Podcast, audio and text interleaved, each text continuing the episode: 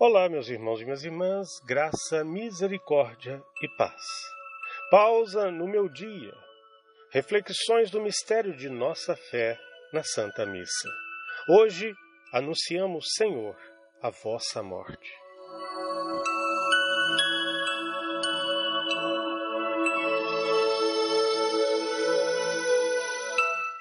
O sacerdote levanta a hóstia magna consagrada o corpo de Jesus em sinal de nossa fé e para a santa adoração. Não devemos ficar com os olhos presos na hóstia consagrada, mas tentar com a mente e com a alma reconhecer a verdade. Estamos ofertando pelas mãos do sacerdote o seu Filho ao Pai, o Cordeiro sacrificado, Jesus Cristo, visível no seu sofrimento da cruz e ao mesmo tempo transfigurado gloriosamente por sua vitória sobre a morte.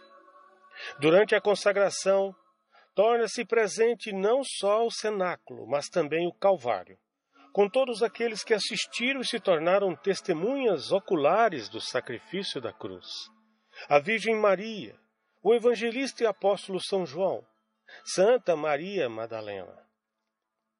Ó oh, eterno Pai, eu te ofereço o corpo, o sangue, a alma e a divindade de vosso diletíssimo Filho nosso Senhor Jesus Cristo, em expiação dos nossos pecados e os pecados do mundo inteiro. Pela sua dolorosa paixão, tende misericórdia de nós e do mundo inteiro. Pela sua dolorosa paixão, tende misericórdia de nós e do mundo inteiro.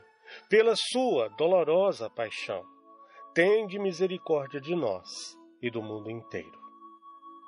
Esse mistério revelado a Santa Faustina, mistério revelado do amor de Deus para cada um de nós, ofertado em sacrifício para nos elevar à divindade. O centurião então confessa após a morte de Jesus. Este homem era realmente o Filho de Deus. Ele, o pagão, declara sua fé profundamente tocado por este acontecimento. E nós? E você?